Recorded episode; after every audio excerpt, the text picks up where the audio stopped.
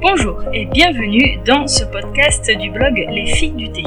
C'est Juliette qui vous parle et euh, nous allons découvrir le salon de thé japonais Koshuen à Paris. C'est parti Voilà, donc euh, je suis Juliette euh, des filles du thé et euh, je suis en compagnie de Anne-Laure. Bonjour. Et euh, nous allons parler de, de C'est ça. voilà, le salon de thé donc, japonais à Paris.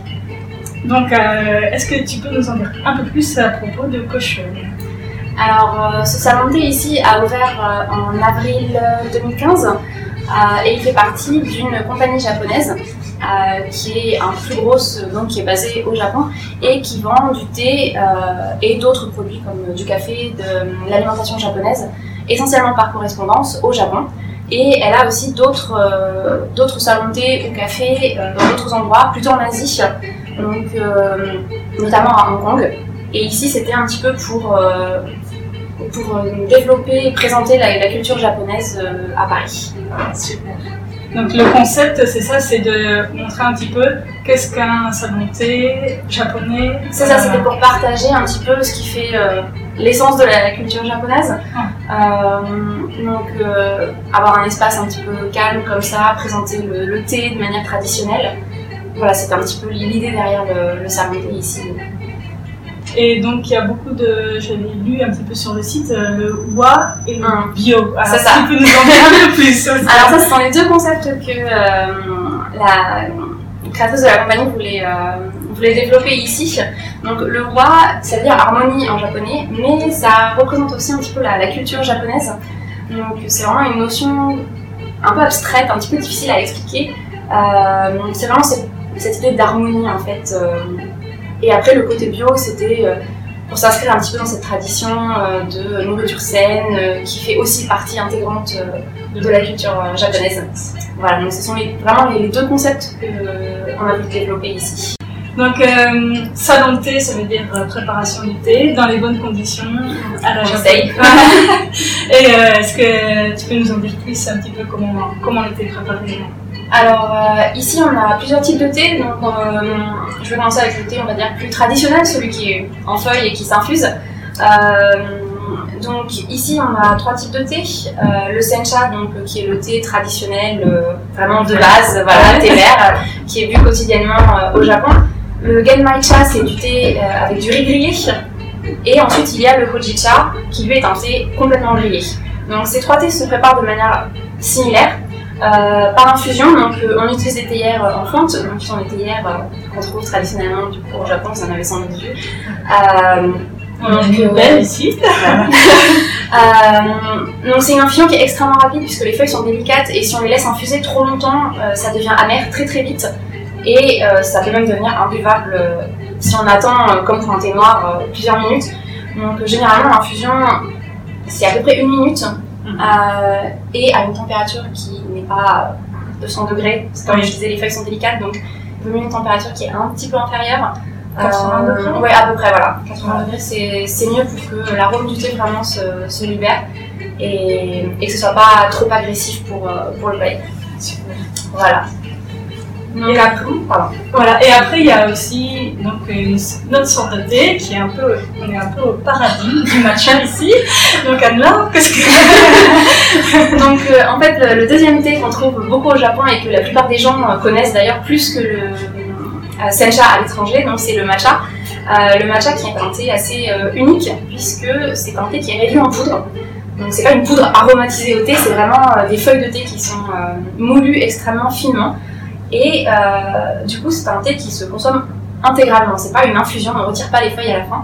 Donc euh, ce thé, on en met simplement au fond du bol, de l'eau chaude, et après il faut utiliser un, outillage un peu technique. Euh, donc ça peut se préparer avec une cuillère, mais c'est un peu difficile de mélanger vraiment de manière homogène avec une cuillère. Donc généralement on utilise ce qu'on appelle un chasen, qui est un fouet en bambou.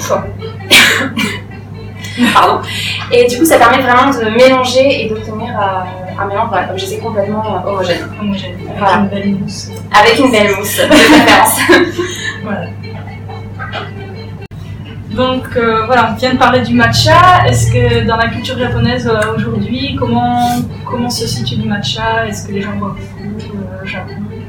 Alors, on trouve énormément de produits dérivés au matcha. Hum, Par exemple, euh, des Kit Kat, des gâteaux, on en trouve énormément. Au niveau de la consommation du matcha en tant que boisson, c'est beaucoup moins répandu. Parce que, comme j'expliquais, ça demande une préparation qui est euh, un petit peu technique. Euh, du coup, la plupart des jeunes maintenant au Japon boivent du café ou alors euh, des thés un, un peu comme ça, en fait, sencha, genmaicha ou d'autres thés qu'on peut infuser. Du coup, le matcha a vraiment pris une- un côté tradition. Euh, donc on, le- on le trouve dans des euh, maisons de thé qui sont euh, vraiment avec une ambiance traditionnelle. Donc euh, on se retrouve souvent assis sur tatami et, euh, et c'est un peu plus difficile à trouver, euh, surtout dans la région de Tokyo. À Kyoto, on, on en trouve beaucoup. Dans, dans des zones où il y a beaucoup de temples, il y a vraiment un aspect, une ambiance traditionnelle, c'est pas trop compliqué de trouver des, euh, des qui proposent du matcha. Mais, mais c'est pas quelque chose qui est vu au quotidien. C'est aussi vu dans le, le cadre de ce qu'on appelle la cérémonie du thé. Et, et du coup, euh, voilà. Et du coup, c'est extrêmement codifié. C'est euh, l'autre est en kimono. Chaque geste vraiment a une signification. Donc euh, c'est vrai que c'est quelque chose qui a, qui a vraiment un côté traditionnel, un côté presque un peu sacré. Et du coup, c'est pas consommé euh, au quotidien par euh, la plupart des gens. Donc Koshuen, c'est aussi le paradis du matcha pour les pâtisseries.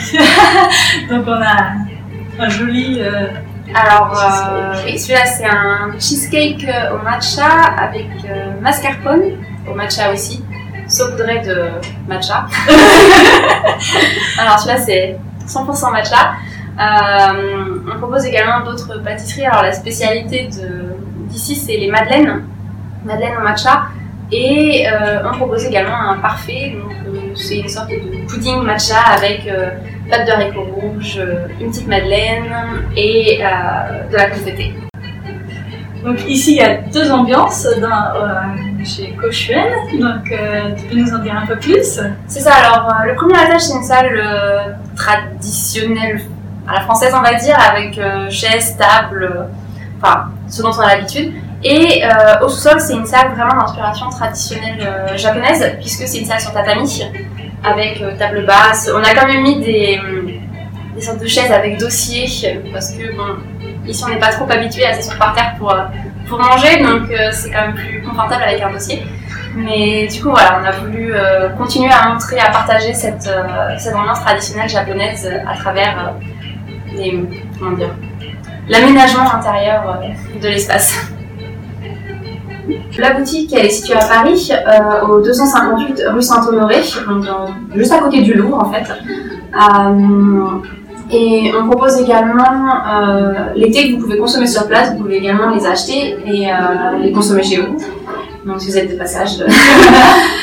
et on a également du coup une boutique voilà, de vente en ligne qui propose d'autres produits, puisque ici on s'est vraiment axé sur le côté bio organique, Mhm. mais on a aussi d'autres thés euh, qui ne le sont pas du coup et qui que vous pouvez retrouver sur, euh, sur la boutique en ligne. Bah, merci beaucoup Anne-Laure pour euh, toutes ces informations sur Koshuen. Donc vous trouverez toutes les indications, euh, toutes les infos, les horaires d'ouverture, etc. dans la description euh, et dans l'article euh, sur le blog Thé. Merci, à bientôt